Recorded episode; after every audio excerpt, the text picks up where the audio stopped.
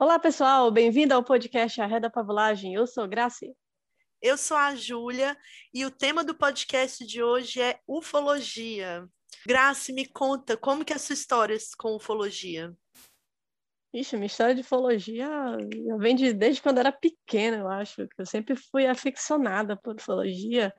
É, desde uma experiência que eu tive é, quando eu era pequenininha, acho que eu tinha uns 9, 10 anos de idade, né, que não só eu avistei o objeto no céu, mas a minha vizinha viu, a minha irmã viu também. Então, desde aquele momento, eu fiquei assim cada vez mais aficionada por ufologia.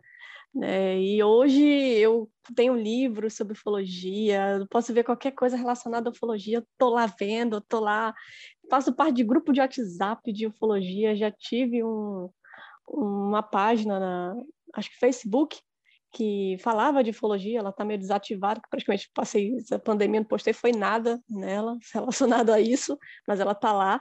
É, eu tenho uns pouquinho de uns livros, umas coisinhas aqui. Primeiro livro que eu comprei, eu estava saindo da minha residência, aí tinha uma banquinha lá, do lado, aí eu bem passando, eu olho pro lado assim, vejo aquela capa prateada escrito extraterrestres. Mano, eu não quis saber mais de nada, eu só entrei, mostra quanto é esse negócio aqui, já fui comprando. Comprei, tá aqui ele, mostrando aqui, tá aqui ele. Adorei a capa, a capa bem galáctica, assim, aquela coisa brilhante, reluzente, brilhando no sol, muito amei a capa. É, fala sobre casos ufológicos é, de forma é, abordando meio um pouco cética, mas abordando sobre o tema ufologia, é bem interessante esse livro. É, eu tenho outros livros, mas esses são da revista UFO mesmo, que é a maior revista de ufologia do, do Brasil, do mundo, que é, que é, é dirigida pelo nosso grandíssimo pesquisador ufológico, Jeva Erd. Então, é, essa aqui é de tipologia extraterrestre, tem um. Ah, tem outro que é de guias é, de tipologia dos UFOs. Um fala sobre os tipos de extraterrestres, né? raças e tudo mais, dá tamanhos e especifica, mostra casos relacionados, é um, é um acervo belíssimo, porque é baseado em casos reais que foram catalogados e eles fizeram, a partir desses casos, um, vamos ver um organograma, né? Caso X com tantos, assim, casos, vamos dizer, de Grays, né? Tiveram tantos casos e mostra um caso famoso, um caso que aconteceu.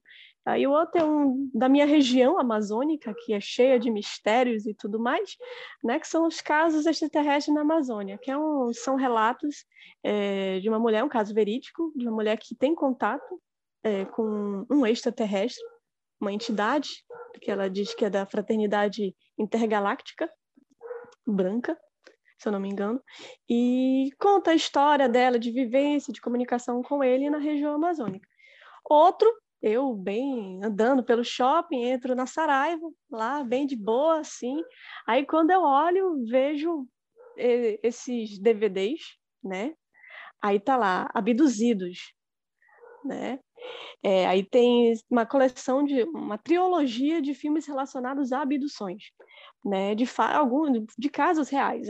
Um, um é caso real, que é o caso de Fogo no Céu, que é baseado na abdução de Travis nos, nos Estados Unidos. O outro é Intruders, que foi o primeiro filme que eu assisti no SBT na, na sessão da não era sessão da tarde, acho que era um negócio não era uma coisa assim que eu não lembro agora. Mas era foi no SBT que eu assisti foi três filmes, é, é, porque o filme ele é meio mostra casos diferentes de abdu abduzidos e de abduções. É, é, no caso, um é de, o filme começa uma mulher correndo na estrada, é, que ela tinha sido abduzida, tinha acabado de ser deixada depois da abdução, num lugar totalmente desconhecido por ela. É, ele é um filme que fala sobre inseminações relacionadas à hibridização. É, e essa mulher ela fica grávida e, e, acaba depois sendo resgatada por esses aliens quando estava gestante e ela é levada para a espaçonave para ter o filho. E lá na espaçonave ela encontra outros híbridos, entendeu? Outras crianças, ela vê crianças híbridas, umas com aparência mais humana, outras com aparências mais alienígenas. Muito bom, muito bom. Eu recomendo esse filme. Fogo no Céu, eu recomendo para quem quer ver relacionado à abdução. É o caso de abdução mais famoso do país, se duvidar do mundo americano, né, dos Estados Unidos. É o caso que os caras tiveram que passar pelo é, detector de mentira. E todos eles passaram pelo detector de mentiras.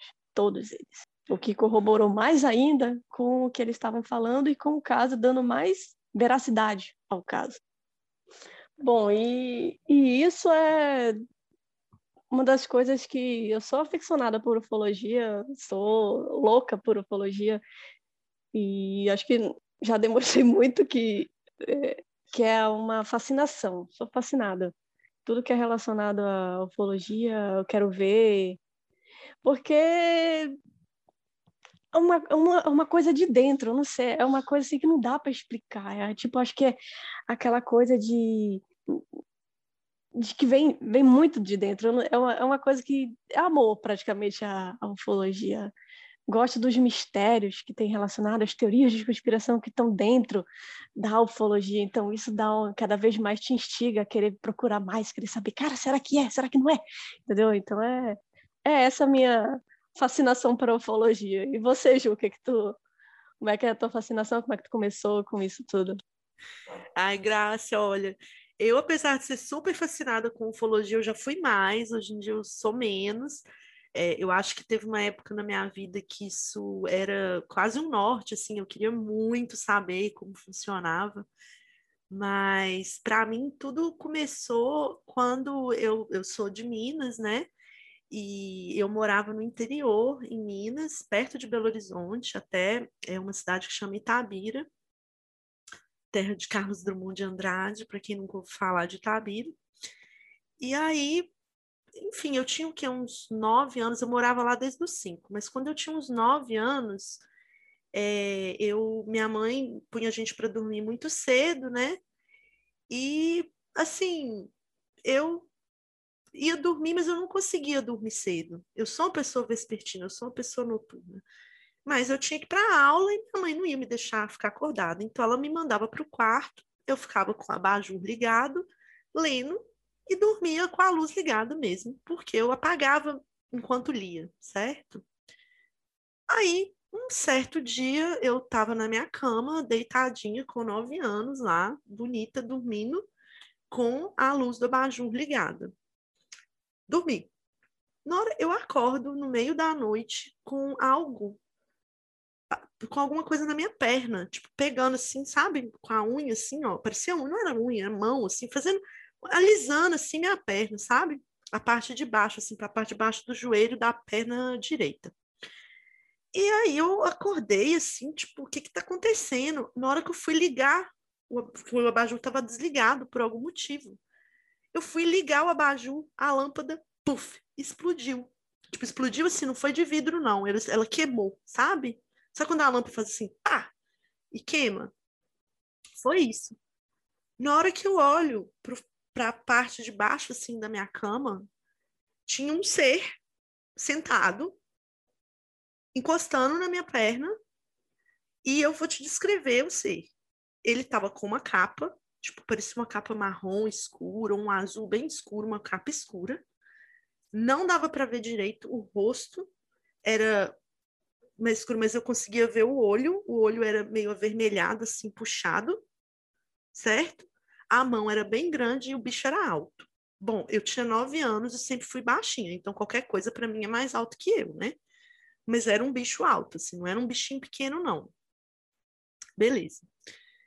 Nisso, eu fiquei completamente desnorteada, dei um pulo da cama e tentei abrir a porta. Minha porta não estava trancada mas eu não conseguia abrir a porta.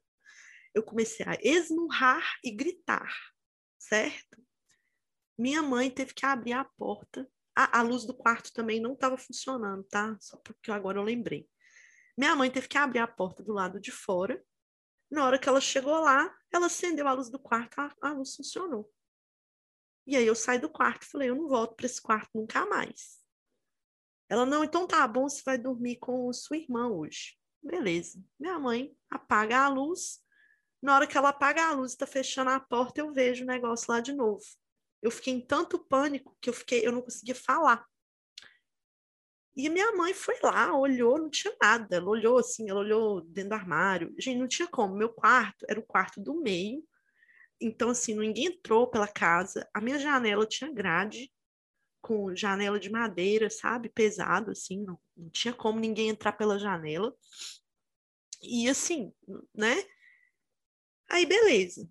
É, fui dormir no quarto da minha irmã e eu fiquei doente no dia seguinte eu não conseguia comer, eu não conseguia, eu, eu, fui, eu fui ficando fraca, eu fui ficando, sei lá, não sei, eu não ia na aula, minha mãe me levou no médico, não, não tinha nenhuma explicação, assim, eu estava bem, mas eu tava, eu acho que eu estava traumatizada, né? Eu estava com muito medo. E aí, um dia, ela, minha mãe virou e falou assim: não, nós vamos chamar um padre ou alguém, uma rezadeira, ela chamou um padre, depois chamou uma rezadeira, depois sei o quê. Eu enchi, a minha cama era cheia de santinhos, de tudo quanto é religião, de coisa que você imaginar. Bonfim, santinho, é, é, negócio de, de é, filtro de sonhos, tudo. Eu enchi a minha cama, assim, porque eu tinha tanto medo do que, que era aquilo. E, e aí passou. Assim, vamos dizer, eu nunca mais tive essa experiência desse jeito eu fiquei quase um mês dormindo na, no quarto da minha irmã antes de voltar para o meu quarto lá do meio. Só que eu nunca esqueci disso. Tipo assim, isso sempre ficou na, na minha cabeça. E aí eu fui crescendo e eu, assim, eu falei, eu nunca acreditei muito em espírito, essas coisas, sabe? Então eu sabia que não era aquilo, mas o que que era? E ainda mais porque espírito não pega, não sei se pega, não sei nem se. Enfim, eu não acredito em espírito, mas tudo bem. Aí, e ficou, e, e passou.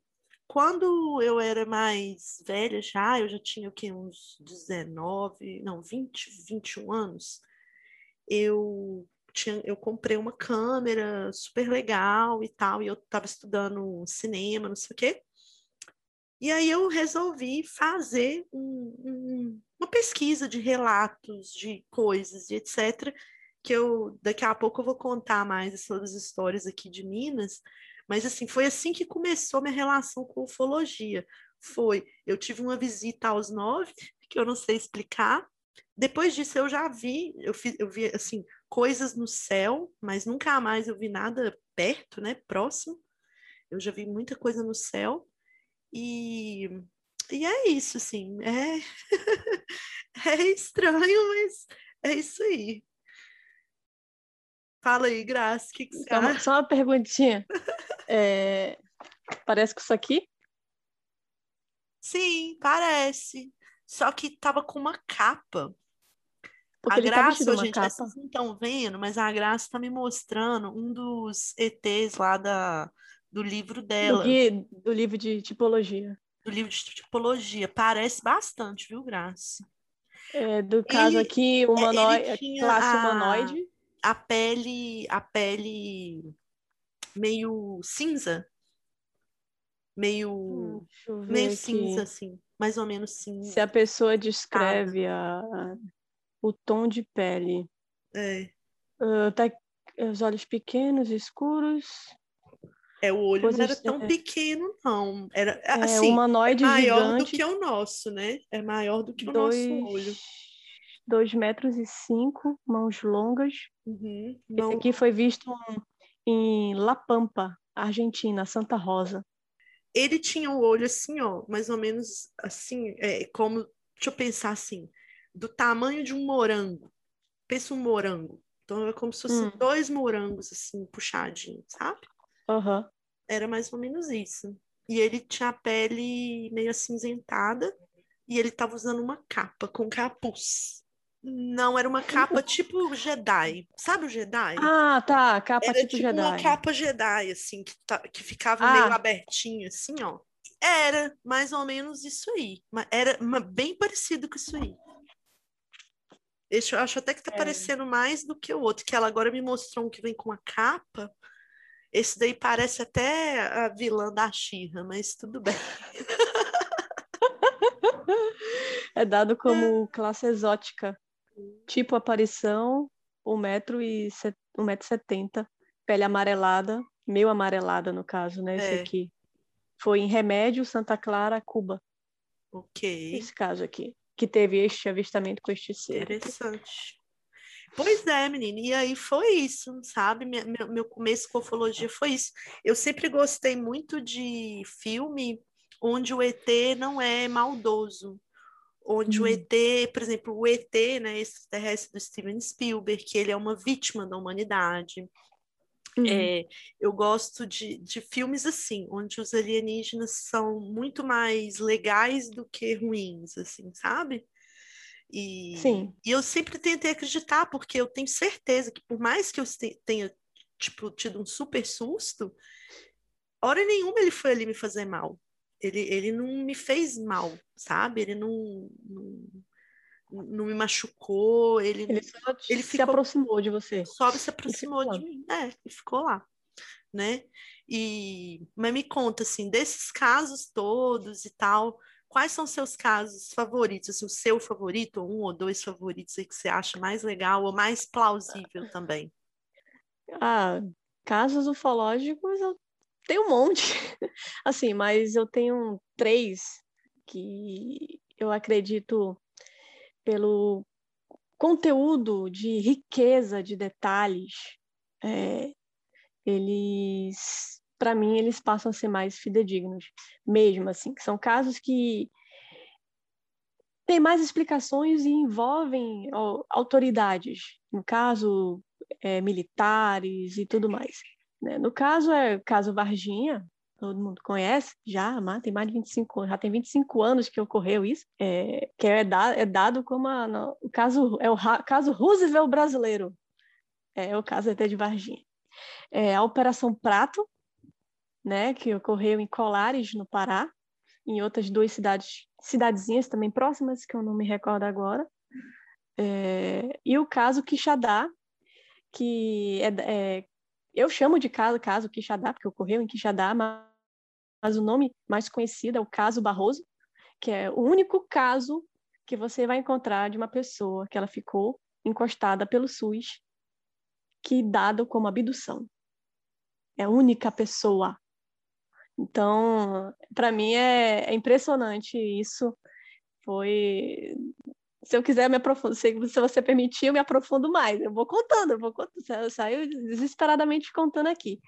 Mas, assim, esses casos, para mim, brasileiros, são, assim, os melhores, porque tem muita riqueza em detalhes, né? Tem, no caso da Operação Prato, tem, depois que foi feita a, a, a pressão dos ufológicos brasileiros, o Exército liberou parte do conteúdo da, do que eles fizeram lá. Então, tem imagem, óbvio que está em Super 8, mas tem imagens de objetos, tem relatórios e relatórios sobre, tem fotos.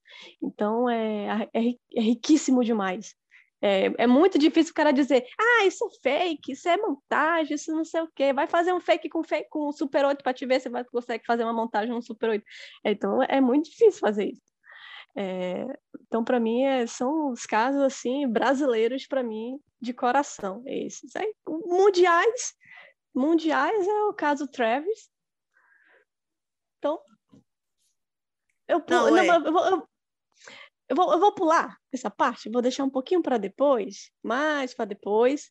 Mas agora eu vou, eu vou perguntar da Ju, né? O que ela acha, o que, que quais são os tipos, se ela tem um caso assim favorito, se ela gosta, se ela, sei lá, tem alguém que um caso assim tipo, ai, meu coração acelera, ou, que, querendo saber mais sobre isso e tal, contando sobre isso. Então vai lá, gente, oh. fala aí alguma coisa. Aí, o, seu, o seu caso predileto. O meu caso predileto, você vai morrer de rir, porque o meu caso predileto é uma das maiores fake news já produzidas. Assim.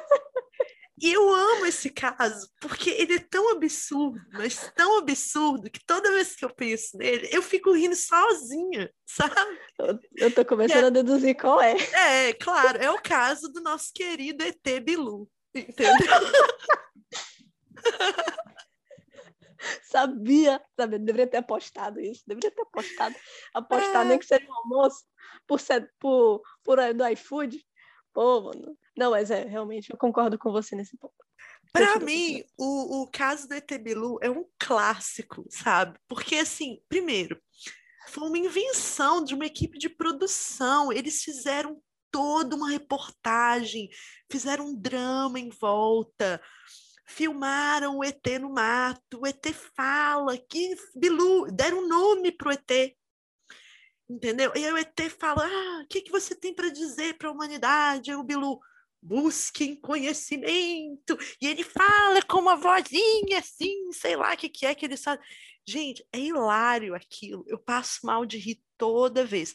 Outros casos que eu amo, e são todos nessa linha, é o do chupa-cabra, que o chupacabra, aquela criatura maluca que sugava o sangue dos bichos e tal. E agora o chupacabra existem é, realmente relatos de coisas que não tem, não tem explicação mesmo, sabe? Hum. Mas a mídia transformou o negócio num, num, circo tão grande que é isso. E eu acho que esse, esse tipo de caso me deixa mais ainda interessada em ufologia, porque eu fico assim, tá, tudo bem que o Bilu é falso, mas tem outros que não, sabe? E como que a gente brinca disso e tal, é, é, é bem legal. É, é, aquela coisa, tem coisas que são plausíveis, né? Que, tipo, cara, será? E, cara, e se for? E se for verdade? É, Nossa, o, ET, o ET Bilu é impossível, a gente já, né, assim, era, era uma bobagem é... desde o começo, mas, por exemplo, o é chupacabra, é, o, o chupacabra, ninguém sabe. Ninguém sabe direito o que, que, é, como que é, de onde que veio, porque não, tem vários é. relatos no mundo, né, no, assim, em várias regiões. No mundo inteiro. É. No mundo inteiro. Assim, no mundo inteiro eu não sei. Na Argentina, é. no Chile. É, tem, eu sei que na América. No Chile, nos Estados Unidos, no México. A América Latina como um todo tem relatos de aparições, de acontecimentos que têm relação ao chupacabra, ou que as pessoas falam que tem relação ao chupacabra. Ô, ô Graça, agora, é, me conta um pouco aí, porque você é da Amazônia, né? Aí Sim. tal, essa pessoa assim no meio da floresta. Tô brincando. Boi bumbá. É. Açaí. Açaí, das pra lá, das pra cá. Ai, maravilhoso. Então, mas como é que é a cultura ufológica aí? Tem muito avistamento? Como é que é assim a visão do, do povo amazonense também em relação à ufologia? Porque, assim, querendo ou não, é, os índios já estavam nessa região há muito tempo. Existe algum tipo de avistamento dentro da cultura indígena, se você souber, ou alguma coisa desse tipo? Como que, como que é aí na região essa questão da ufologia e etc? Olha, dentro da, da cultura indígena, eu não vou te saber responder, não se tem algum caso relacionado, né? Há várias etnias na região amazônica, é... mas eu não sei te dizer, assim, se tem alguma etnia que já entrou em contato com alguma dessas civilizações, como já tem relatos de casos que ocorreram, mas foi no, na América do Norte com os índios apaches, né? Então, aqui na região amazônica não tem, que eu saiba, né? Eu posso depois ver e trazer num próximo podcast relacionado a isso. É, então, mas a crença aqui, eu acredito que as pessoas ainda são um pouquinho céticas, né? Eu acho que é a coisa do sangue indígena na veia, ser desconfiado das coisas e tudo mais. É, eu não conheço muitas pessoas daqui da minha região que, tipo, que são aficionadas como eu, assim, vamos dizer, né? Mas acredito que deva ter algum lugar por aqui né, perdido nesta imensidão amazônica, que também são pessoas que também gostam de ufologias, de ufologia, de coisas relacionadas, apesar que na região amazônica ela tem os seus hotspots, né, que seriam caminhos ufológicos, acontecimentos ufológicos, é, também. É, no caso, aqui em Manaus, mesmo onde eu estou, é, não tem, não tem assim, um acontecimento aqui, mais famoso da região amazônica, não na Amazônia, na região amazônica como um todo. É, o mais famoso realmente é a Operação Prato, que foi no Pará. Né? Então, nesse, nesse caso, sim, aí que lá teve a intervenção dos militares, onde os, é, as pessoas começaram a relatar de que elas viam objetos é, de, de N tamanhos, mas principalmente viam objetos luminosos no céu. E esse objeto luminoso no céu, ele jogava um, um feixe de luz em cima da pessoa, ela ficava paralisada, ela não conseguia nem correr, nem gritar, nem nada. E nesse feixe de luz descia uma, luz, uma outra luz que ia na direção do peito, no caso das mulheres, perto da mama esquerda, se eu não me engano, e ficavam e eles sentiam como se estivesse tirando alguma coisa, tipo drenando, alguma coisa tipo queimando. E no local onde essa luz incendia, ficava três marquinhos de três bolinhas na pele da pessoa né? E homens, a mesma coisa também, só que eu acho que homens eram em outra parte do corpo, não me recordo agora em que parte do corpo era, mas nas mulheres a incidência era em cima da mama, né? na região da mama nas mulheres. E começou a provocar maior alvoroço no Pará, porque na, principalmente em Colares era onde estava acontecendo esse caso, e acabou ganhando uma repercussão grande, chegou à mídia, e a mídia começou a fazer pressão e os militares entraram. Quando os militares, a, o Comar, acho, se eu não me engano, acho que foi isso o, o nome do, do comando, é, foi o Comar, aí eles fizeram registros, inúmeros registros, eles ficaram meses, meses investigando as aparições é, e tudo mais, para evitar também uma histeria, que a população já estava em, quase em histeria coletiva pelo que estava acontecendo, porque estava acontecendo com quase todo mundo da cidade. Todo mundo já tinha um caso, já tinha visto, já tinha visto objetos, já tinha visto tudo, já tinha acontecido de ser dessa luz e sugar a pessoa e tudo mais. Então, é, o exército foi lá, investigou, confirmou, tirou foto. Há relatos do que entrou em contato, entraram em contato com entidades alienígenas eles entraram em contato.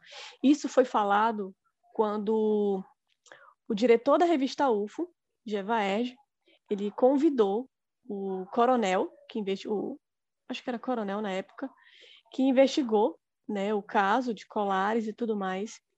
E ele falou tudo. Ele não mentiu. Ele, ele, tipo, ele podia muito bem florear, falar que tudo era mentira e tal. Não. Ele desenhou em papel o Gevaerd desenhou como eram os objetos, desenhou o que aconteceu, mostrou fotos de casos que ah, aconteceram com ele. Lá ele mesmo falou que ele entrou em contato com um ser lá. Ele falou que tinha objetos que pareciam naves mães, de tão gigantescas que eram, e de dentro saíam umas naves menores de diferentes formas. E, tipo, tinha nave que parecia circular, outras pareciam de tamanho definido. Era era muito rico, muito rico o que aconteceu ali. E interessante que depois que ele deu essa entrevista, é, tempos depois, acho que pouco tempo depois, é, ele foi encontrado morto, dado como suicídio, esse coronel. Disse que ele se suicidou. Então, o que deixou todo mundo tipo, nossa, que, como assim? O cara fala tudo e, tipo, é como se ele tivesse acontecido o que aconteceu, e pelo que eu não sei, o comando do exército não permitia ele falar e depois que ele veio a público ele falou e já não, como ele já não, não era mais prendido de fato ao exército, então ele, vou contar tudo o que aconteceu comigo e F pro mundo, entendeu? E contou, contou tudo e acabou acontecendo o que aconteceu, mas é um dos casos mais impressionantes pelo conteúdo que tem. Ele tem muita coisa, são mais de mil e poucas páginas de documento militar então é muita coisa, tem foto, foto, várias fotos, tem filmes em Super 8, tem muita coisa. Então é, eu acredito que na região norte esse é o, um dos casos mais impressionantes de ufologia, assim, e um dos mais fortes é, no Brasil e um dos mais conhecidos também no Brasil, né? Fora outros tantos que já ocorreram espalhados pelo país, mas na região amazônica é, é este mesmo, de fato. E, e tu, Ju, qual é o, assim, um acontecimento assim, que, da tua cidade, ser boa mineira que é, qual foi assim, um, todo mundo que já, já vai especular, já, ah, já sei qual é, Minas já sabe. Então, é, vai contigo, conta aí qual é a tua visão de tudo isso com relação à ufologia em Minas. Bom, então, em Minas, além de né, um bom pão de queijo, uma cachaça boa, temos o famosíssimo caso Varginha, né? E, e, eu acho que foi muito interessante, assim, porque como eu era, sei lá, criança, adolescente, pré-adolescente na época, é, foi um nosso um furdunço em Minas, porque todo mundo estava atento ali, era foi Globo, foi, sabe, fizeram uma uma festa lá em Varginha por causa desse ET, e foi e foi gente do exército, foi gente da aeronáutica, foi repórter, Hoje em dia, você vai em Varginha, tem uma estátua do ET lá, bonitinho, verde e tal, lá no meio da praça, para você tirar foto. Virou, inclusive, turista ufológico no Brasil, Varginha, né? Sim. E tem as figuras marcadas também. Então, assim, para que eu vejo, Minas é um lugar que tem muita roça, muito campo, muita fazenda. E assim, as pessoas sempre têm os causos mineiros de relatos, de, de visão e tal. Esse de Varginha foi muito até diferente do que costuma ser, acontecer em Minas, porque ele foi uhum. na cidade. E geralmente os casos de Minas são todos no campo. Dessa vez não, foi na cidade e foi para mais de uma pessoa ao mesmo tempo, né? Então, três crianças viram. Então, assim, foi uma coisa que, que criou uma comoção gigantesca.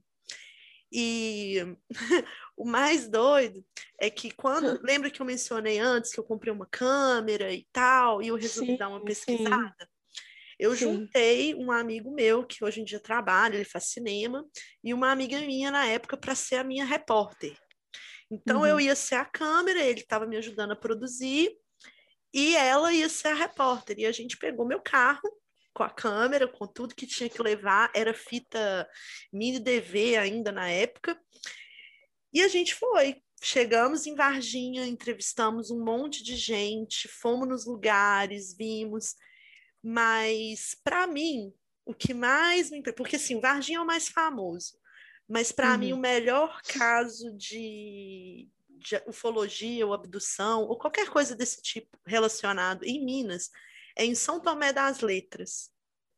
Depois, é, eu vou até recomendar ele aqui, mas já vou recomendar de uma vez, que é Luiz Oriental, lá em, em São Tomé.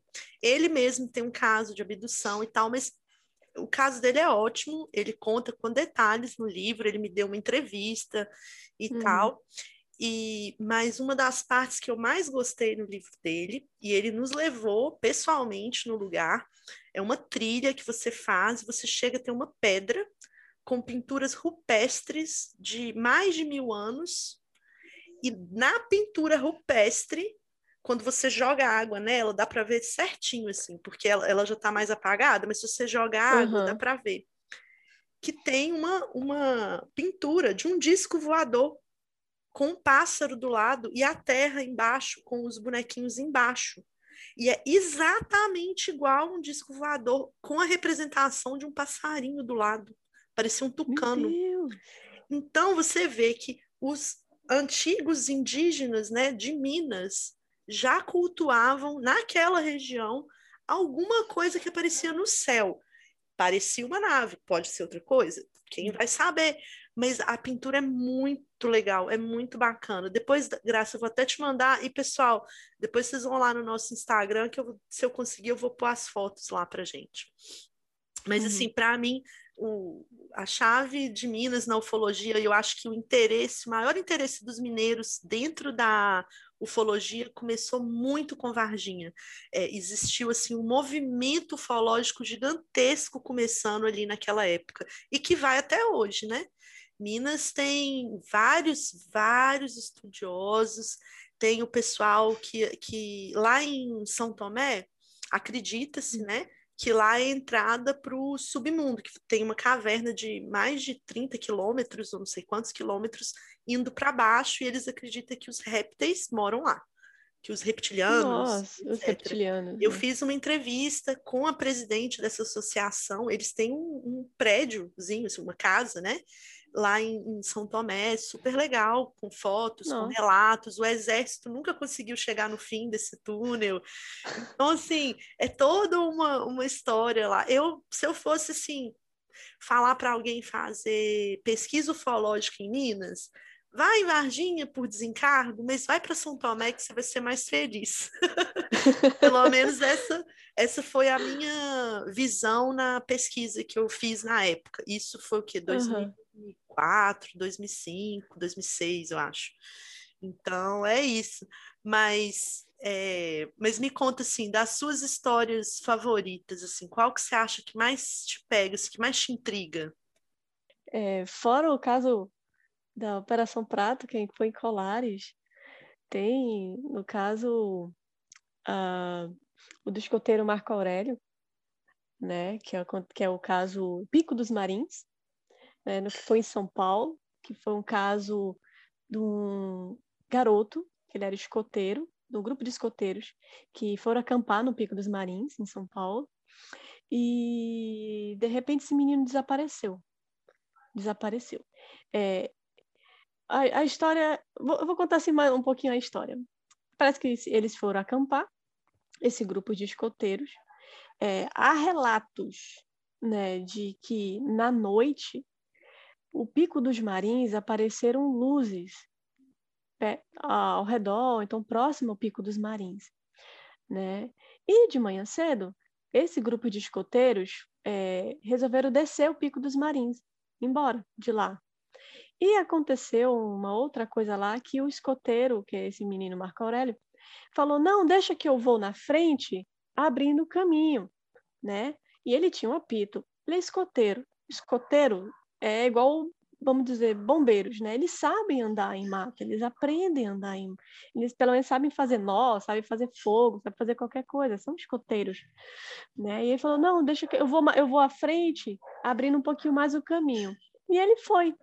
Só que teve uma hora ele a cada cada parte que ele andava, ele apitava. Ele tinha um apitozinho com ele. E depois o grupo que vinha atrás começou ouvir, continu, ouviu, continuou ouvindo e depois parou. Não ouviram mais o apito dele. É, aí procuraram, então ele ficou, apitou e depois esse apito sumiu, parou, de repente. E o grupo, ele foi descendo, descendo, e chegaram lá embaixo, cadê o Marco Aurélio? Não acharam o Marco Aurélio. E eles ficaram desesperados, porque ele ia na frente, como é que ele não, não, não chegou lá e eles chegaram? Né? E fizeram, chamaram, chamaram polícia, chamaram o corpo de bombeiro, reviraram o Pico dos Marins, do avesso praticamente quase, procurando esse menino. E esse menino não foi encontrado. Não encontraram o menino, não encontraram o corpo, não encontraram nada do menino. Até hoje? Ah, a, até hoje, nunca foi encontrado nada do menino. É, e falam que a, os pais, né, momento de desespero, né, dos pais, eles chegaram aí com Chico Xavier, na época Chico Xavier estava vivo, perguntando se ele conseguia contactar, né, com o filho deles. E Chico Xavier falou que ele ele só conseguia contactar com pessoas mortas. Ele não, não, não, conseguia, não conseguiria entrar em contato com o filho dele. Entendi. Eu acho que a gente até comentou isso outro dia no chat, que eu falei assim que é, por mais poderoso né, que o Chico Xavier fosse, já houve relatos na carreira dele de ele realmente não conseguir contactar pessoas que com certeza estavam mortas, né? Sim. Então, Sim. você rodar um parque inteiro com várias pessoas, busca polícia e etc, e não achar nada da criança, do nada. menino. Ele tinha quantos anos, Graça? Se eu não me engano, Marco Aurélio tinha acho que 12 anos de idade. Tem um livro sobre este caso, o nome do livro é Pico dos Marins. É, o caso escoteiro Marco Aurélio. É, quem quiser procurar, deve, você consegue achar em bancas e em sites relacionados ao assunto.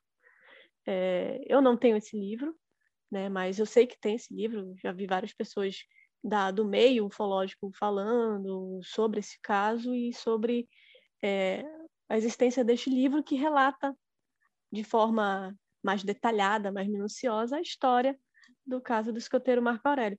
Outro caso é, que eu acho bem interessante é um caso que aconteceu com o próprio Chico Xavier. É, ele voltava é, numa noite com uns amigos é, numa estrada, eu não me lembro qual cidade exatamente, mas ele voltava, já era um, assim, par de madrugada, quando eles estavam passando pela estrada, eles viram uma espaçonave pousada num campo e do lado dessa espaçonave havia um ser muito alto do lado dessa espaçonave. E as pessoas olharam assim para o Chico Xavier, né? Tipo, se ele conseguia, né? Alguma coisa, assim, tipo como se ele salvasse a humanidade, né? Mas enfim, é... e Emmanuel, Emmanuel falou para o Chico Xavier que para eles orarem e ir embora dali, para eles não ficarem ali, porque aquele ser não era bom. Para eles irem embora de lá. E foi o que aconteceu. Eles pegaram e foram embora do, lo do local e deixaram o, o ser lá. Né? Assim, tipo, é uma coisa rápida esse caso com o Chico Xavier, mas é tipo, cara, foi com o Chico Xavier, então tem um seu ponto de importância também e pela figura Sim. que ele é. Nossa, na hora que você falou isso, eu literalmente me arrepiei aqui. Fiquei ah. fiquei pensando assim, porque como o, o bicho que eu vi quando era criança era alto, magrelo, assim, do jeito que você falou aí, e o Emanuel falou que não era um bicho bom. Aí agora eu fiquei na dúvida, mas eu nunca, eu, engraçado, eu não tenho, eu não tenho medo de ET. Eu não tenho medo de uhum. alienígena. Uhum. Inclusive, eu tenho muita. Eu, eu, aí é aquela coisa, né? É, de vontade mesmo de conhecer, de saber mais. Por isso que eu me interesso, pesquiso e, e eu acho muito legal. Mas agora, o que, que, você acha da gente comentar? Porque não é só no hum. Brasil que acontece isso. Não. No mundo afora tem no mundo afora tem muitos casos. Tem. E aí, é, me fala assim, qual que são os seus casos, pelo menos um caso do mundo assim que você acha muito impressionante, assim, bem legal. No mundo tem alguns, mas assim, o que eu acho muito bom, acho não, acredito que ele é muito bom, que é o caso do Travis. Ele já veio até o Brasil numa conferência, acho que foi conferência nacional de foi encontro ufológico, foi encontro nacional ufológico que teve mano, no, no Brasil. Ele veio ao Brasil, ele falou, mostrou o livro, que ele também tem um livro que conta o caso. Quem não conhece o caso Travis, tem filme baseado na história dele, que no caso é Fogo no Céu. É, é difícil de passar na TV, bem difícil. Mas eu, a primeira vez que eu vi esse filme foi no SBT, na época que o SBT estava num período assim, vamos mostrar só coisas de alienígenas, entendeu? Aí toda semana eles passavam coisas relacionadas a alienígenas. Foi quando eu assisti o filme Intruders, foi quando eu assisti Fogo no Céu, morrendo de medo, mas assisti, que era criança na época, né, me cagando lá de medo. Não, vou assistir, eu quero ver, eu quero saber como é que é esse negócio, como é que esse cara foi abduzido e tal, não sei o quê. É, Para quem não conhece, eu vou contar um pouquinho assim do caso do Travis Walton, que é o nome dele, é, ele era um lenhador, madeireiro, lenhador não, madeireiro, lenhador, tanto faz. É, ele e seus amigos foram para uma floresta derrubar as madeiras, né, como o trabalho do dia a dia. Quando foi em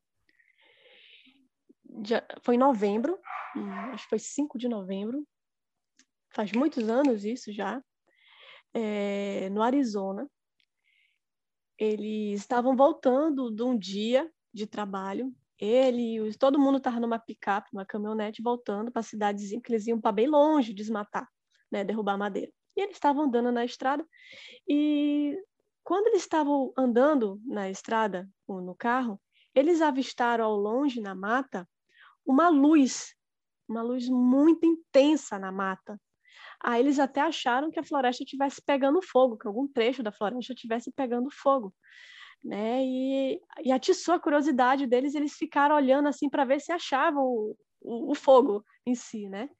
E quando eles chegaram num certo trecho dessa estrada, eles a, a visualizaram uma clareira, abria para uma clareira.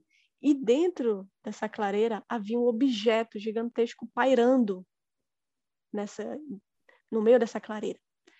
E eles, tipo, ficaram assim, que porra é essa? Como assim? Ficaram, tipo, em choque de ver aquele, aquele objeto. O Travis, não. O que, que o Travis fez? Desceu da picape e foi lá ver de perto. O que aconteceu? E foi, foi, o único corajoso, literalmente, né? Mas só que ele se ferrou. É, e no que ele fez isso, né? Ele chegou perto do objeto e o objeto lançou um feixe de luz sobre ele levantando ele para cima e arremessando de volta no chão. Quando os amigos deles viram aquilo, entraram em choque, em desespero, ficaram, meu Deus, vamos sair daqui, vamos sair daqui, e foram-se embora e deixaram Travis lá, jogar no chão. E o amigo, o melhor amigo dele, é, do, depois de um bom tempo, ele, não, eu tenho que voltar, eu tenho que voltar, eu tenho que buscar o Travis, a gente deixou o Travis naquele dia, deixou o Travis lá. E, Nossa, peraí, esse é o melhor amigo do Travis, coitado do Travis, que as amizades ruins. Aí ele pegou, não, mandou os caras que estavam junto com eles descer, ficar na floresta, os caras não queriam descer, porque eles não queriam também ser levados, né? Não, vocês vão, vão buscar. E quando ele voltou pro local, não tinha mais nada lá. Não tinha Travis, não tinha mais nada. Aí ele, ele teve, tiveram que voltar para a cidade, voltaram para a cidade. É, chegaram lá, tipo, que, que, como é que a gente vai falar agora que o que a gente viu, que uma espaçonave levou o nosso amigo? Como é que a gente vai dizer isso?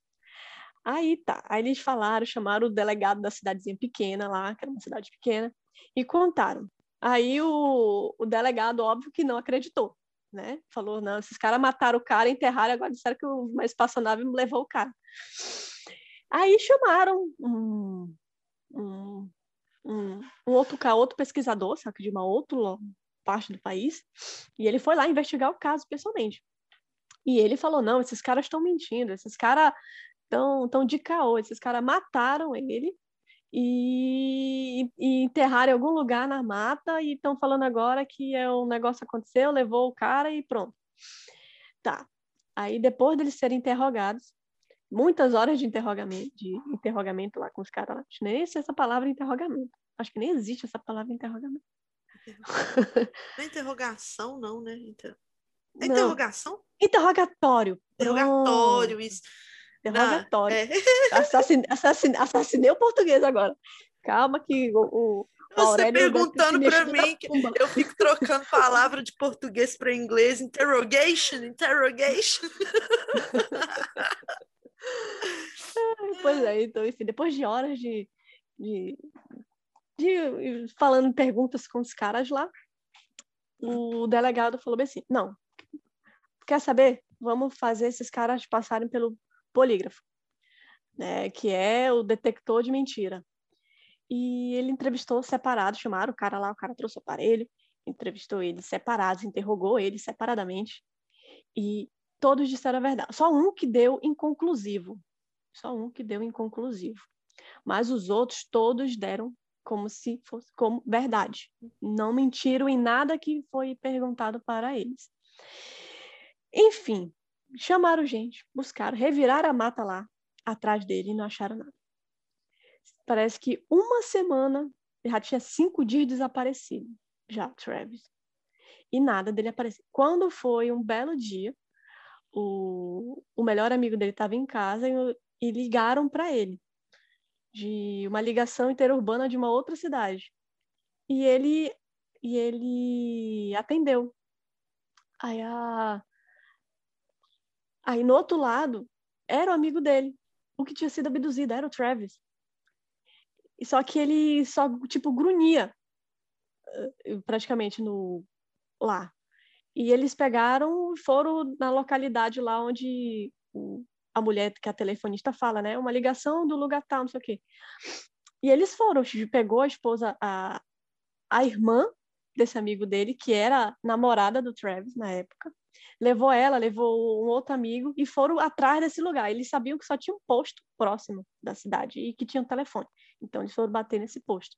Quando chegaram lá, encontraram o Travis nu, totalmente nu, cheio de escoriações no corpo, é, não conseguindo falar muita coisa, tipo como se estivesse em estado de choque, né? E depois dele ter aparecido, o delegado falou que alguém, tipo, tinha escondido ele na mata, meter a surra nele e tal, mas com os dados, né, da, do detector, não tinha como ele falar veemente que os caras tinham forjado tudo, porque já tinha dado que eles falaram a verdade, eles não mentiram em depoimento. Então o delegado deixou em aberto, deixou tipo, é, ele voltou, ele reapareceu, então caso encerrado, vou dizer assim. Ele voltou, ele reapareceu. Vida que segue. Né? No filme, Fogo, do, Fogo no Céu, mostra a parte que eu acredito que é o relato de o que, que aconteceu com ele na espaçonave. Eu não vou dizer. Quem quiser, tiver curiosidade, assista o filme Fogo no Céu, tá? Assista o filme Fogo no Céu e mate toda a curiosidade que tem o que, que aconteceu com ele na espaçonave que é ah. muito interessante e chocante ao mesmo tempo. Oh, fiquei curiosa, é. vou ter que assistir agora. então, é. Doideira. Bacana, é, um, é um caso, é um caso interessante, é um caso norte-americano muito bom. Mas e aí, Ju, qual assim o, o caso assim que fato ufológico, acontecimento ufológico que te instiga, que tipo, ai, eu, eu, eu, gosto desse caso, é meu amor, meu paixão, minha vida, não sei o quê. Ou então só atiça a curiosidade mesmo. Oh, na verdade, o que eu vou falar não é bem um caso. E, na verdade, sim, um programa de televisão que a primeira vez que eu assisti é, explodiu a minha cabeça, a minha mente, que era o Ancient Aliens, ou em português hum. é Alienígenas do Passado. E a primeira vez que eu assisti, eu assisti com a cabeça muito aberta, tipo, eu achei que quase tudo ali que eles estavam falando era verdade. Então, depois, muito tempo depois, eu assisti o Debunked, que é tipo desbancando os alienígenas do passado. E aí uhum. realmente acaba com toda a graça do negócio, sabe? Porque as teorias de que os alienígenas que construíram as pirâmides, os alienígenas que construíram cidades marinhas submersas, os alienígenas que trouxeram, é, que trouxeram N tecnologias pra gente. E aí ele ia lá, é, fazia entrevista com pessoas, ufólogos e etc. E é muito interessante, mesmo não sendo verdade, ou, ou que seja, não, não importa muito se é verdade ou não. Uhum. Para mim, é um dos documentários, né, série mais divertidas sobre as teorias de conspiração e etc. Isso me marcou muito, assim, principalmente uhum. a da pirâmide que eles falavam que a pirâmide era, na verdade, uma planta de, eh, de, de energia que, universal que apontava para não sei aonde. E eu achava, gente, aquilo a coisa mais louca, assim, é, realmente, deve ser verdade isso daí. E lógico que não era, mas assim, eu adorava aquilo ali, eu me divertia independente de, ser verdade ou não. E, e, é, e é muito isso, né? Assim, é, o tanto que a gente acredita até certo ponto. É a mesma coisa, por exemplo, a sua história do Travis. Eu acredito piamente que ele possa mesmo ter sido abduzido, mas nada impede ele ter ficado rodando pela selva até chegar nesse lugar, alguém achou ele, roubou ele, estuprou ele, e ele tipo, drogou o cara. Então, assim, tem to todos, qualquer relato alienígena, qualquer relato de qualquer coisa que você vai ver, sempre vai existir alguma forma, alguma explicação para isso. Por isso que quando eu recomendo os alienígenas do passado, eu também recomendo que você assista o Debunked depois, uhum. para você ver assim que realmente todos os casos têm os dois lados, né? E é, é muito doido, porque por coincidência cadê as imagens, sabe? Cadê os vídeos? Por que, que esses relatos são tão antigos? Por que, que não tem alienígenas agora? E agora tem. Para mim, um dos mais legais do momento foram esses arquivos que o Pentágono soltou com várias imagens da Força Aérea Americana com objetos não identificados que eles têm imagens reais do governo. Isso para mim é a melhor parte, porque são imagens reais, não são só teorias. Existem objetos, tá ali, dá para saber o que, que é direito? Não, mas não são imagens falsificadas, são imagens reais tem data, tem hora, tem velocidade, tem localização.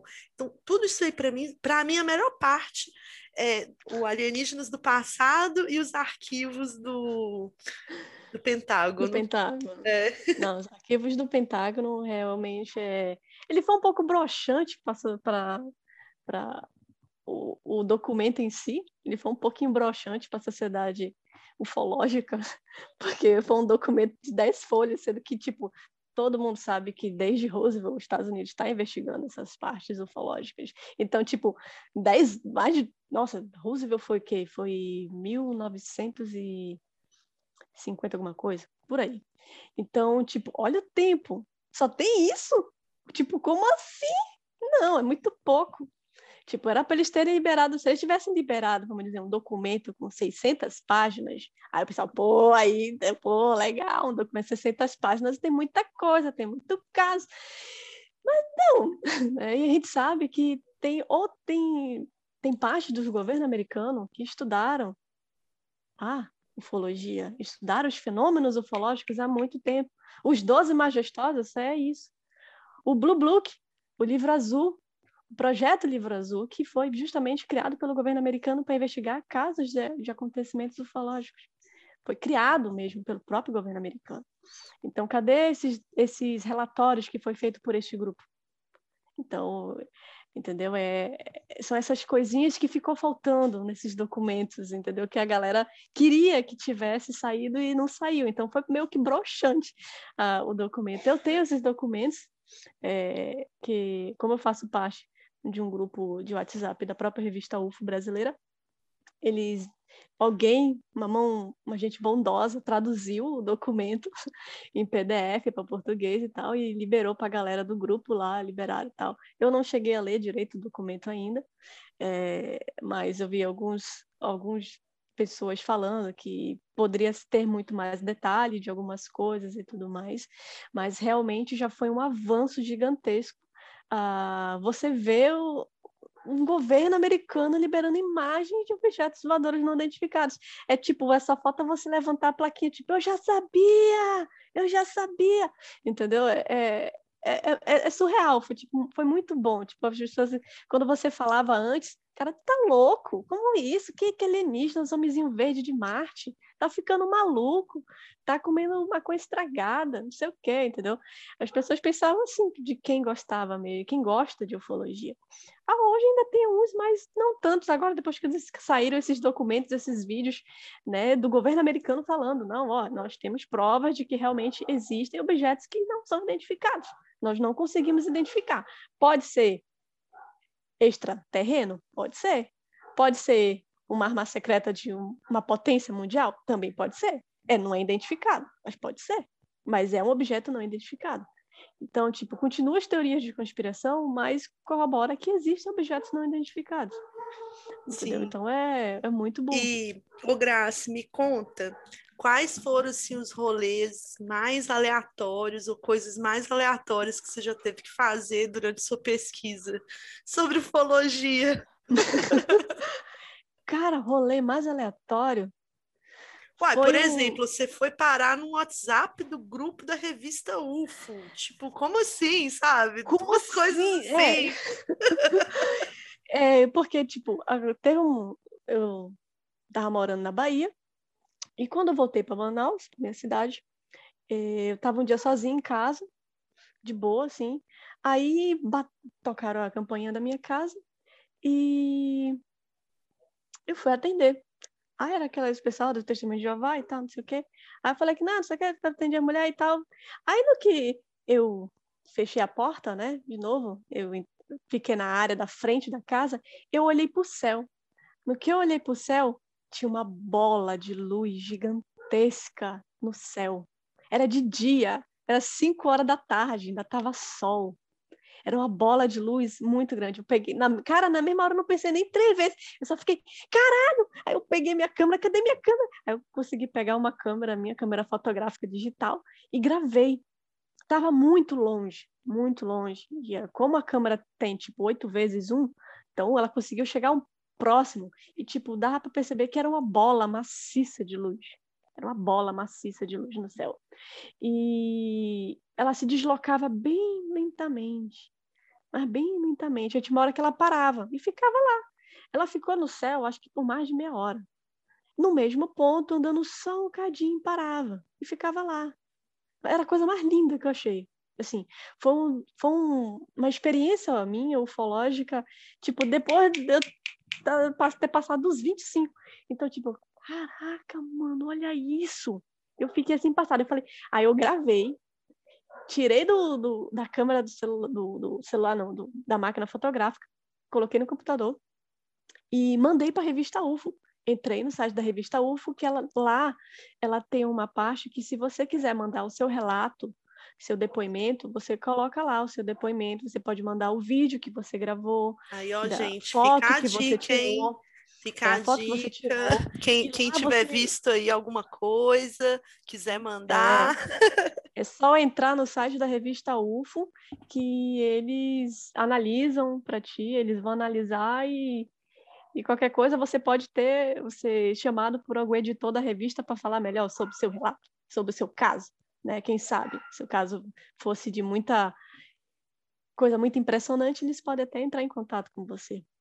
Né? Então, Lá eu coloquei lá, eles perguntam até que tamanho é, que cor é, é, o tipo da sua máquina, da máquina que você filmou, qual é o tipo, o modelo, tal, não sei o quê. Tu, você especifica tudo, tem que especificar tudinho para eles e contar o que, que aconteceu. Você dá o seu relato e você pega e envia para eles.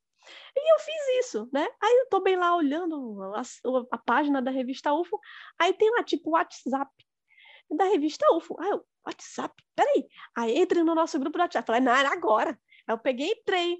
Tipo, foi, entrei para uma coisa e acabei outra. Né? Tipo, foi o grupo do WhatsApp. Estou até hoje no grupo do WhatsApp da revista UFO e, tenho, e eu tenho o prazer de estar no grupo onde está o Gevaerge, que é o nosso maior pesquisador ufológico do país. Então, tipo, cara, é muito bom. Tem vezes que ele entra, ele fala, conversa um pouco com o pessoal óbvio que não é muito, porque ele é um homem muito tarefado, ele é um editor de revista, né? Então é, é, é, legal, ele às vezes ele posta, ele dá brinde pro pessoal, alguns li algum livro em PDF, às vezes ele manda pro pessoal. Tipo o caso Varginha, o livro de, sobre o caso Varginha, ele colocou, ele deu de brinde pro pessoal do grupo colocou aqui um brinde para vocês e tal, um livro sobre o caso Varginha. Eu tenho um livro em PDF sobre o caso Varginha que ele deu para todo mundo lá, o pessoal ficou todo mundo contente e tal. É, então é, é bem legal, foi uma tipo foi uma coisa tipo uma, uma coisa levou a outra, literalmente eu acabei caindo num grupo de num grupo sobre ufologia. Né? Então, tipo, a mão levou a outra e, e tô nesse grupo até hoje. Então, eu acho, acho que a coisa mais aleatória que já aconteceu comigo com relação a fenômeno ufológico foi esse. Ah, legal. Não, comigo, eu acho que eu até contei aqui já, né, que foi eu convencer dois amigos a entrar no carro e ir para Varginha, São Tomé. A gente deu umas voltas em Minas, entrevistando, conversando com as pessoas e tal. Isso foi muito legal. E, lógico, a visita presencial que eu sofri ou tive, eu não sei se eu sofri ou se eu tive prazer de ter, mas é, eu acho muito interessante. Assim, aqui na Inglaterra, eu fiz muita questão de ir no Stonehenge, que é um lugar que todo mundo da ufologia fala que já viu coisa por lá. Mas na hora que você chega no Stonehenge, você entende o porquê. É porque, assim, tem uma estrada bem grande que passa do lado, tipo uhum. uma motorway bem grande, e aí tem uma estradinha, assim, de terra pequenininha mesmo, tipo, da, sabe, bem pequenininha, e aí tem o uhum. Stonehenge, você vê o Stonehenge da estrada. Só que o lado de lá é só mato. Tipo, não tem muita coisa, é só montanha, e não é mato, né? Porque aqui não tem mais tipo, plantação, é, umas florestinhas pequenininhas, não tem, é bem isolado o lugar, sabe? e, e não é uma área que tem muita cidade, tem cidades mais afastadas ali do Stonehenge, sabe? Então, é, eu achei legal também ter ido lá, por ser um ponto turístico de, de ufologia também, né? E eu achei é muito famoso. É, super. E é, é, é bacana, assim. É, o dia que eu fui tava chovendo. Não foi meio tipo, ruim, mas tudo bem. Ruim, né? Passou um frio, ter passado um frio. Olha, era mas... verão. Isso foi, foi o quê? Ah, era verão. Julho do ah. ano passado que eu fui. Era verão, hum. mas é aquela, tava chovendo, aí tinha que pagar para entrar, e era uma lama lá que tava na lama. Eu falei, ah, não, que preguiça, meu Deus. Mas eu fui, foi legal. E eu acho que é a questão da, da pintura rupestre com a, a nave, para mim, foi uma das coisas que mais marcou, assim, no meu rolê pessoal de, ah, eu, de eu ir procurar isso, né? Não de ser procurado igual eu fui quando era criança, mas de procurar sobre isso, né? E me fala, se, tipo assim, se as pessoas que estão ouvindo a gente quiserem se aprofundar no assunto, ô, gente, segue bem a, as dicas da Graça, tá? Porque as que eu dou são, assim, bem mais leigas do que a dela. Então, me fala aí, assim, dicas, assim, que você recomenda alguém que está interessado, alguém que talvez nunca estudou sobre isso queira começar? O que, que você acha? Bom, quem quer começar a ler sobre o assunto mesmo, é, procurar primeiro sites é, de credibilidade, sites que levam o conteúdo mais a sério. Por exemplo, é, o da revista Por exemplo, UFO? da própria revista UFO, né? Que lá tem alguns, eles contam relatos e tal, tem outros relatos de pessoas que ficam lá, é, então é bom. E lá eles têm a própria loja deles, então tem DVDs se você quiser comprar, DVDs sobre os assuntos, tem livros, a coletânea de livros deles é gigantesca. Livros sobre caso ufológico, tipo, ah, eu me interessei sobre o caso do menino Marco Aurélio vou procurar lá, ver se eles têm um livro. E lá tem os livros. Vira e mexe, eles fazem promoção. Nessa época da, da pandemia, por exemplo, eles fizeram promoções, tipo, três livros você levava por cento e poucos reais. Três, cento e, cento e, cento e cinco reais, se eu não me engano, você levava três livros. Então, é muito barato. Então, livro, livro físico, né? Não é um livro em mídia livro físico, então saiu muito barato. Um livro que geralmente é um livro é 65, 70 reais. Então, muito bom mesmo. Para quem está interessado no assunto, é muito bom. Né? E quem quer se aprofundar também. É, procura no YouTube tem alguns ó, algum pessoal que que é bom também em, que conta os relatos bons, ele no caso o próprio Jevaé, que ele tem um canal no YouTube, ele tem um programa no YouTube, que é Casos Ufológicos, que eu acho que é um negócio assim, o nome do, do programa dele, onde ele traz pessoas relacionadas, ele debate temas sobre o assunto, debate casos no Brasil, debate acontecimentos, coisas que aconteceram e tal, relatos dele mesmo, de experiências próprias dele, de investigação, né, principalmente dos aerogrifos, que são as marcas, as marcas, não, sinais e implantações, né, que é que igual aquele filme Sinais de lá do esqueci o nome do esqueci o nome do ator agora do filme Sinais, o nome lembro se a Ju lembrar do nome dele me dá um help aí. Não, não Tom Hanks, não. É? Não, não é o Tom Hanks. Não. É, é aquele do filme. Mel Gibson, Tom Hanks. Mel Gibson. Mel Gibson, Mel... isso. Mel Gibson. Eu sempre aí. confundo os dois. Tadinho. Coitado do Tom Hanks. Tom Hanks, se você me ouvir, oh, você me perdoa, tá? Coitado, Mel Gibson é podre. Sorry, Tom Hanks. pois é. é então, é, tem um outro cara também no YouTube, que ele também tem um canal, mas eu não recordo agora o nome do canal dele no YouTube. Ele foi é, co-editor da revista UFO, só que ele saiu, mas ele continua amigo do Gevaed e ele tem um, um canal próprio dele. Ele tem, ele, é ele que é o autor do livro de tipologias, que é a tipologia extraterrestre, que o nome dele é Tiago. Ticelit, acho que é um negócio assim o nome dele. É, se pronuncia, acho que deve ser italiano esse nome. Ô, Mas, gente, não preocupe que nós vamos deixar todas as recomendações aqui no, no link, na descrição, tá? Uhum. Não preocupe. E também na, no Instagram, é. no post sobre este episódio, lá vai ter tudo certinho. Sim, com links com livros e dicas de livros e tudo Sim, mais. tudo quiserem. que a gente falou se quiser aqui. também é, se aprofundar sobre algum caso, quiser que a gente fale mais sobre um caso X específico, comenta depois, fala, ah, eu me interessei, quer o caso tal, para vocês se aprofundarem mais, que eu fiquei com dúvida, quero saber mais e tal, não sei o quê. Então, seria muito bom também dar o feedback de vocês. A gente agradeceria muito. Oh, as minhas recomendações são é, é, é brincadeira, tá? Mas são casos de verdade. Tem um canal no YouTube de uma drag queen que chama Lorelai Fox. Ela é maravilhosa e ela, assim, geralmente ela fala de outros assuntos, só que ela é alucinada com OVNIs. Então, ela tem alguns vídeos que ela já fez sobre casos dos, é, dos seguidores dela que mandam para ela, ou então ela analisando casos da mídia e tal. Uhum. E é hilário, ela é super engraçada, então é divertido, porque você ouve e você ri ao mesmo tempo, é muito bom. E, inclusive, um dos melhores podcasts que ela participou foi um caso no Filhos da Grávida de Taubaté, no uhum. Spotify, uhum.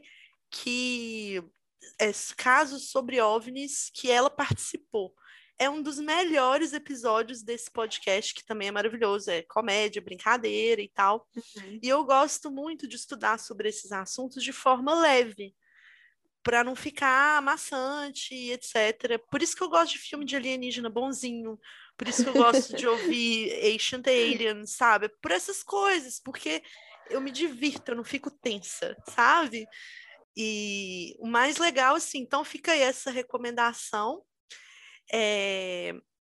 Deixa eu ver se tem mais alguma. Então, ó, Alienígenas do Passado, Lorelai Fox no YouTube e Filhos da Grávida no Spotify, um episódio especial sobre alienígenas com a Lorelai.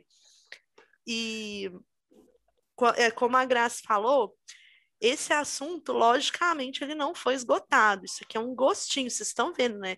Gente, vocês não veem aqui, porque a gente estuda editado, mas eu tenho que frear a graça, porque senão ela vai contar 20 casos.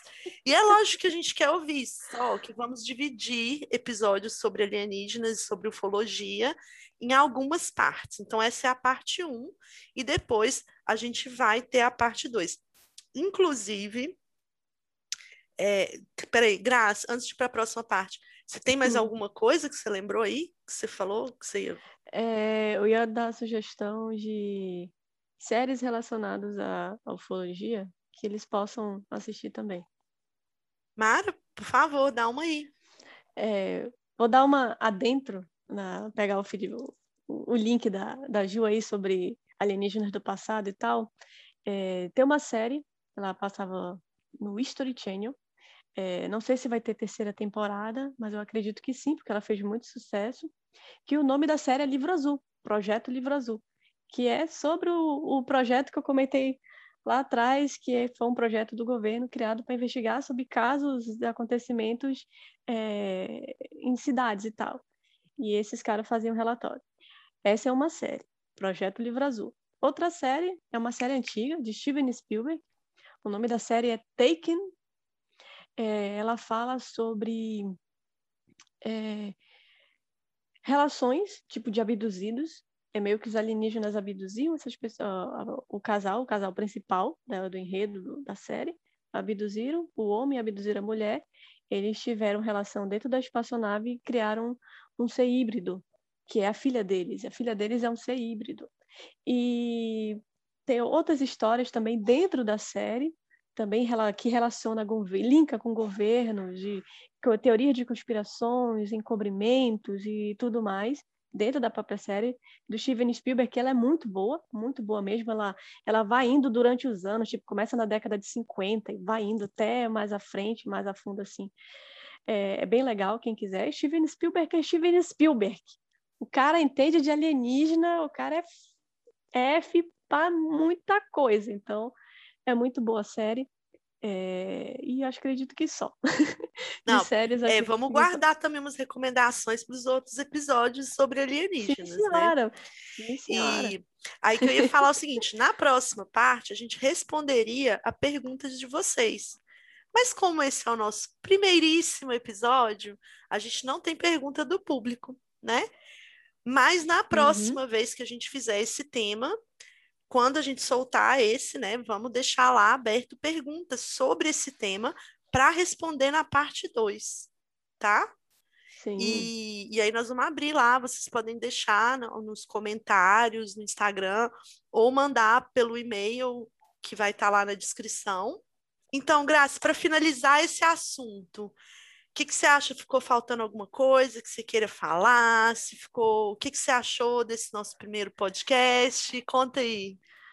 Não, acho que a gente deu uma boa linkada em ó, vários pontos, né? No norte, no Brasil, no mundo e tal. É, se aprofundou em algumas coisinhas aqui, uma coisinha lá e tal. É, mas é aquela coisa, eu quero que o público depois fale, não, me interessei no caso tal, então dá uma aprofundada nele, porque você não explicou, você só falou. É, então, é, tô aguardando. Ufologia comigo, eu sou apaixonada, então gosto de falar, fui passado como diz aqui na minha terra, pode assar, assar um boi que a gente vai continuar falando aqui com o assado inteiro, eu continuando falando sobre o caso ufológico. Eu vou continuar e vou falando, falando, falando. Tudo como a Ju falou, ela tá tendo que me frear, porque senão eu vou sair falando que nem uma louca, a louca da ufologia, né? Não, mas tá certíssima, Graça. Olha, porque na verdade esse tema, por mais que seja um tema que eu adore, etc., eu não sou mais estudiosa dele. Eu fui em 2004, 2005, eu sei alguns casos bem específicos e que eu vou guardar também, porque como eu sei poucos, eu tenho que guardar um pouco para a próxima parte, tá, gente? Então, eu dei uma freada, eu não contei o do irei, Luiz. Também irei guardar. Oriental. Pois é, tem uns casos aí para eu contar. E eu queria convidar vocês. Primeiro, eu queria agradecer todo mundo que escutou até agora. Vocês são maravilhosos. Quero feedback, viu, gente? Queremos. Amo feedback. todos vocês. Super amamos. E queremos feedback também. Me falem o que, que vocês acharam. Não adianta reclamar do cachorro da vizinha, viu, gente? Porque o cachorro vai continuar latindo e é isso aí. Paciência. Fiquem atentos às nossas redes sociais, o nosso Instagram, segue a gente aqui no Spotify, para vocês sempre poderem saber quando lança o próximo episódio, tá? E o nosso próximo episódio vai ser sobre. Fica aí a surpresa para vocês e para gente que ainda não decidiu. o nosso próximo tema é. Games, girls, garotas e os jogos eletrônicos, Exato. garotas que trabalham. Quem sabe podemos trazer uma convidada para falar, uma gamer mesmo, uma streamer de jogos, né, para dar o seu relato sobre esse universo feminino no mundo dos games. Exatamente. Então fiquem ligados aí, porque o próximo podcast vai ser sobre isso, se Deus quiser, com uma convidada muito ilustre. Se quiserem mandar perguntas sobre esse tema da próximo podcast, já pode mandar também. Né, nós vamos né, fazer um post no Instagram é, pedindo exatamente perguntas para esse episódio que vai ser o tema de Gaming Girls. Bora convidar o pessoal para seguir a gente nas redes sociais. Simbora, meu povo, sigam a gente na rede social, no Instagram, arroba Reda underline podcast, sigam lá, lá vai estar tá tudo nas, na, nos posts e tal, quais são os, os, próximos episódios, vocês podem mandar perguntas para o próximo, outro, outro episódio que a gente vai ter, vai lançar, ou sobre dúvidas do podcast que a gente já fez e tudo mais. Podem também seguir a gente é, aqui no Spotify, certo? E se tiverem qualquer dúvida, podem mandar perguntas, qualquer coisa além do no Instagram, vocês podem mandar no e-mail arredapavulagem underline podcast arroba gmail.com, tá bom? E a gente fica esperando aqui. Muitíssimo obrigada a todo mundo que veio e a gente espera vocês no próximo. Um beijo. Beijo, beijo, galera. Fui.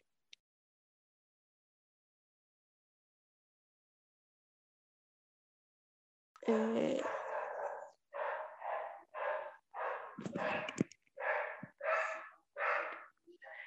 É, a cachorra da vizinha.